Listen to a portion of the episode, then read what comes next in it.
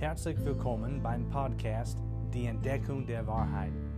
Es ist unser Anliegen, dass Menschen zur Ehre Gottes durch biblische Botschaften und Predigten die Wahrheit entdecken. Jesus sagt in Johannes 14, Vers 6, Ich bin der Weg und die Wahrheit und das Leben. Weiterhin legt Johannes 17, Vers 17 offen, dass Gottes Wort Wahrheit ist. Lasst uns jetzt gemeinsam die Wahrheit entdecken anhand von der Bibel.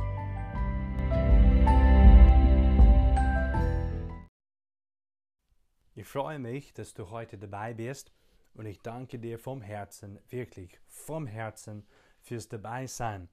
Bevor wir beginnen, möchte ich dich über etwas informieren, weil du Zuhörer bist. Und das heißt, anstatt eine neue Predigt jede Woche zu veröffentlichen, werde ich von nun an dies alle 14 Tage machen. Es bleibt dabei, dass am Freitag die neue Predigt veröffentlichen wird, aber das machen wir nun alle 14 Tage von heute an. Noch einmal danke ich dir fürs Dabeisein. Wir schlagen den Epheserbrief bitte auf. Wir sind noch im Kapitel 1, also hier sind wir unterwegs. Und wir sollten uns daran erinnern, dass wir Gläubigen in Christus Jesus, unserem Herrn, gesegnet sind. Wir sind in Christus gesegnet. Epheserbrief Kapitel 1 lehrt uns das eindeutig. Und wir haben dazu verschiedene Wahrheiten betrachtet, welche mit diesem geistlichen Segen Gottes in Christus verbunden sind. Und heute kommen wir zu einem weiteren, nämlich zu der Wahrheit der Versiegelung in Christus. Das Thema versiegelt in Christus. Ich lese nun Epheser 1, Verse 13 und 14. In ihm, also in Christus, seid auch ihr, nachdem ihr das Wort der Wahrheit, das Evangelium eurer Errettung gehört habt, in ihm seid auch ihr, als ihr gläubig würdet, versiegelt worden mit dem Heiligen Geist der Verheißung, der das Unterpfand unseres Erbes ist, bis zur Erlösung des Eigentums zum Lob seiner Herrlichkeit. In Vers 13 lesen wir in Christus, seid auch ihr, als ihr gläubig würdet, versiegelt worden mit dem Heiligen Geist der Verheißung. Was für eine biblische Wahrheit. Dies ist eine Realität, dass der Gläubige in Christus versiegelt worden ist. Und wir wollen uns nun damit beschäftigen. Hier in Epheser 1 sehen wir diese Wahrheit. Und wir wollen nun diese Tatsache unterstreichen. Also die Tatsache der Versiegelung in Christus. Wir lesen auch davon in Epheserbrief 4, Vers 30. Hier steht geschrieben, und betrübt nicht den Heiligen Geist Gottes, mit dem ihr versiegelt worden seid für den Tag der Erlösung. Nun schlagen wir 2. Korinther, Kapitel 1 auf. 2. Korinther, Kapitel 1. Hier lesen wir auch von dieser Versiegelung des Gläubigen in Christus. 2. Korinther 1, ich lese zwei Verse vor, 21 und 22. Hier steht's. Gott aber, der uns zusammen mit euch in Christus festgegründet und uns gesalbt hat. Er hat uns auch versiegelt und das Unterpfand des Geistes in unser Herzen gegeben. Wenn wir das mit Epheser 1 vergleichen, verstehen wir, hier wird auch diese Versiegelung des Gläubigen in Christus mit dem Heiligen Geist, der das Unterpfand ist, gemeint. So, diese ist eine biblische Tatsache. Auf jeden Fall lehrt uns Gottes Wort die Versiegelung in Christus mit dem Heiligen Geist. Und dies ist eine wunderbare Lehre. Wirklich, es lehrt uns äh, viel und wir betrachten heute ein bisschen mehr davon. Laut Epheser 1, Vers 13 und 14 sind Gläubigen in dem Herrn Jesus versiegelt worden. Das ist ganz wichtig. In dem Herrn Jesus. Weiterhin sind wir mit dem Heiligen Geist versiegelt worden. Und Nummer drei, das geschah bei der Bekehrung. Es steht da geschrieben, als ihr gläubig wurdet, seid ihr auch versiegelt worden. Als ihr gläubig würdet, also bei der Bekehrung. Und wir können jetzt auch daran erkennen, diese Versiegelung in Christus hat mit der Stellung des Gläubigen in Christus zu tun. Wir vergleichen nun 1. Korinther 12, Verse 12 und 13. Hier lesen wir, denn gleich wie der Leib einer ist und doch viele Glieder hat, alle Glieder des einen Leibes aber, obwohl es viele sind, als Leib eins sind, so auch der Christus. Denn wir sind ja alle durch einen Geist in einen Leib hineingetauft worden, ob wir Juden sind oder Griechen, Knechte oder Freie. Und wir sind alle getränkt worden zu einem Geist. Es wird hier gelehrt, dass wir Gläubigen durch den Geist Gottes in den Leib Christi hineingetauft worden sind. Und das ist die Geistestaufe und nicht die Wassertaufe. Galater 3, Verse 26 und 27 ist auch eine Vergleichsstelle. Dort steht es, denn ihr alle seid durch den Glauben Söhne Gottes in Christus Jesus. Denn ihr alle, die ihr in Christus hineingetauft seid, ihr habt Christus angezogen. Bei der Bekehrung wird der glaubende Mensch in Christus hineingetauft. Das ist die Geistestaufe. Weiterhin wird derselbe, also derselbe Gläubigen meine ich jetzt, dort in Christus versiegelt. Also in Christus. Wir sind in seinen Leib hineingetauft worden bei der Bekehrung.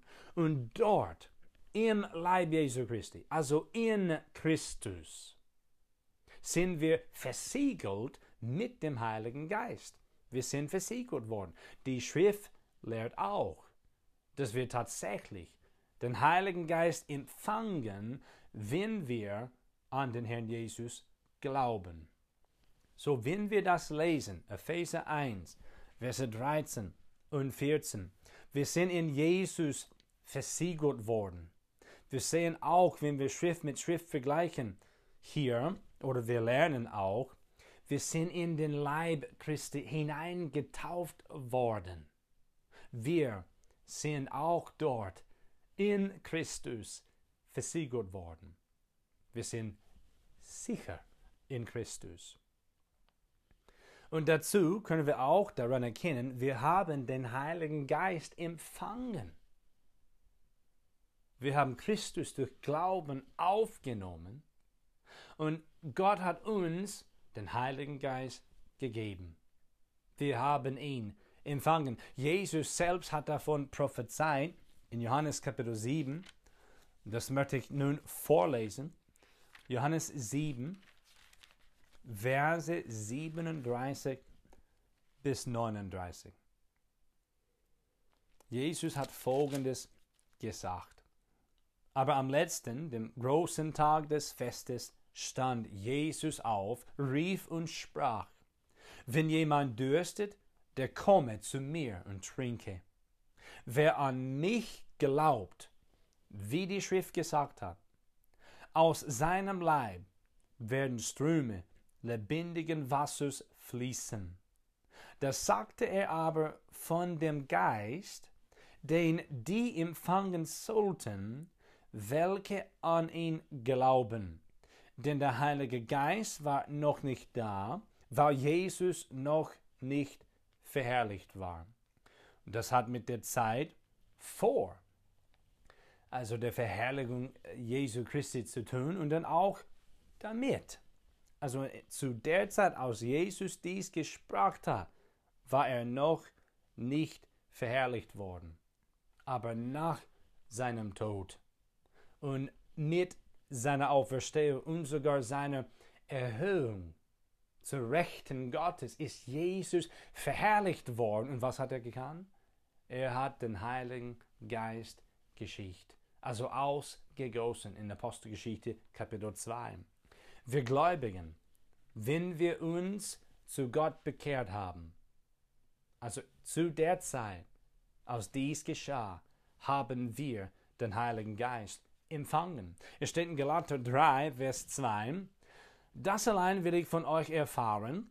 Habt ihr den Geist durch Werke des Gesetzes empfangen oder durch die Verkündigung vom Glauben? Galater 4, Vers 6. Weil ihr nun Söhne seid, hat Gott den Geist seines Sohnes in eure Herzen gesandt, der ruft aber Vater. 2. Korinther 1, 22 erklärt, Gott hat uns auch versiegelt und das Unterpfand des Geistes in unsere Herzen gegeben. Wenn wir das alles zusammennehmen, verstehen wir Folgendes. Gott schenkt jedem, der an den Herrn Jesus glaubt, den Heiligen Geist. Derselbe glaubende Mensch wird in Christus durch den Geist hineingetauft und auch in ihm, in Christus, mit dem Heiligen Geist versiegelt. Ja, das ist wirklich zu verstehen anhand von der Heiligen Schrift. Es ist auch erwähnenswert, dass der Heilige Geist selbst das Siegel ist. Wir sind mit ihm versiegelt worden. So, das ist diese biblische Tatsache der Versiegelung in Christus. Nun kommen wir zu einem zweiten Gedanken, und zwar die Dauerhaftigkeit dieser Versiegelung. Es steht in Epheser 1, 14, der, das heißt der Heilige Geist, der das Unterpfand unseres Erbes ist, bis zur Erlösung des Eigentums zum Lob seiner Herrlichkeit. Wir konzentrieren uns nun auf diese Aussage, bis zur Erlösung des Eigentums. Epheser 4, Vers 30 können wir auch vergleichen. Betrübt nicht den Heiligen Geist Gottes, mit dem ihr versiegelt worden seid für den Tag der Erlösung. Ich betone, für den Tag der Erlösung, bis zur Erlösung des Eigentums und für den Tag der Erlösung. Wir sind mit dem Heiligen Geist versiegelt worden bis zur und für einen Tag, den Tag der Erlösung. Nun möchte ich Römer 8 aufschlagen und wir äh, sollten an dieser Stelle nun ein paar Bibelverse aus diesem Kapitel vergleichen. Römer 8, Vers 23. Ich lese dazu Vers 22 denn wir wissen, dass die ganze Schöpfung mitseufzt und mit in Wehen liegt bis jetzt. Und nicht nur sie, sondern auch wir selbst, die wir die Erstlingsgabe des Geistes haben, auch wir erwarten seufzend die Sohnesstellung, die Erlösung unseres Leibes die Erlösung unseres Leibes. Das sollten wir verstehen. Epheser 4, für den Tag der Erlösung. Was wird an diesem Tag passieren? Die Erlösung unseres Leibes. Epheser 1, äh, Vers 14, bis zur Erlösung des Eigentums. Also wir sind das Eigentum Gottes und an dem Tag wird Gott auch diesen Leib erlösen. Nun können wir Philippe 3 vergleichen. Verse 20 und 21 interessieren uns jetzt. Hier lesen wir. Unser Bürgerrecht aber ist im Himmel, von woher wir auch den Herrn Jesus Christus erwarten als den Retter, der unseren Leib der Niedrigkeit umgestalten wird, so dass er gleichförmig wird, seinem Leib der Herrlichkeit, vermöge der Kraft, durch die er sich selbst auch alles unterwerfen kann. Wenn Jesus seine Gemeinde, also uns Gläubigen, zu sich holt, dann werden wir dies erfahren. Wir werden ihn sehen und wir werden sein, wie er ist, denn wir werden ihn sehen und wir werden ihm gleich gestaltet werden, wie es hier steht. Unseren Leib der Niedrigkeit wird umgestalten, so dass dieser Leib dem Leib Jesu, seinem Leib der Herrlichkeit gleichförmig wird. Und dies durch die Kraft Gottes, durch die er sich selbst auch alles unterwerfen kann. Für den Tag der Erlösung, bis zur Erlösung des Eigentums. Die Erlösung unseres Leibes erwarten wir. Wir erwarten Jesus, unseren Herrn, aus dem Himmel. Und wir erwarten auch diesen Tag der Erlösung unseres Leibes. Das wird passieren. Diese Dauerhaftigkeit. Wir sind versiegelt worden mit dem Heiligen Geist für diesen Tag. Und daran dürfen wir erkennen, dass die Versiegelung in Christus dauerhaft ist. Und dazu, dass diese Versiegelung lehrt uns die ewige Sicherheit des Gläubigen in Christus. Wir können es so veranschaulichen. Wir Gläubigen sind ein Einschreibebrief sozusagen, der an Gott geschickt wird. Gott ist aber in diesem Fall sowohl der Absender als auch der Empfänger. Er hat uns bei der himmlischen Post mit Einschreibung auf den Weg zum Himmel versandt. Gott selbst ist dort im Himmel, der Empfänger, der auf uns wartet. Ich komme nun zum Schluss. Meine geliebten Brüder und Schwestern im Herrn, wir sind unglaublich geistlich gesegnet in Jesus Christus die Erwählung in Christus, die Erlösung in Christus, die Offenbarung des Willens Gottes in Christus, das Erbteil in Christus und die Versiegelung in Christus. Diese alle haben damit zu tun mit diesem geistlichen Segen Gottes in Christus. Weiterhin kann jeder, der zum Herrn Jesus kommt und an ihn als persönlicher und allgenügender Retter glaubt, gerettet werden dann wird derselbe Mensch auch in Jesus Christus geistlich gesegnet sein, oder? Natürlich. Zum Schluss möchte ich uns Gläubigen aber an Epheser 4, Vers 30 erinnern. Ich habe es heute schon ein paar Mal vorgelesen.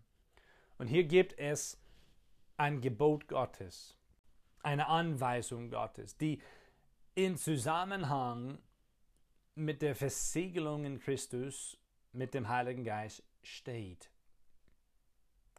Es lautet, dieses Gebot betrübt nicht den Geist Gottes. Du bist in Christus, mein Bruder, meine Schwester. Du bist in Christus mit dem Heiligen Geist versiegelt worden. Er wohnt in dir.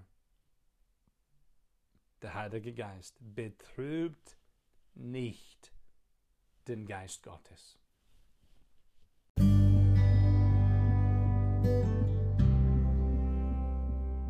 Herzlichen Dank, dass du heute dabei warst.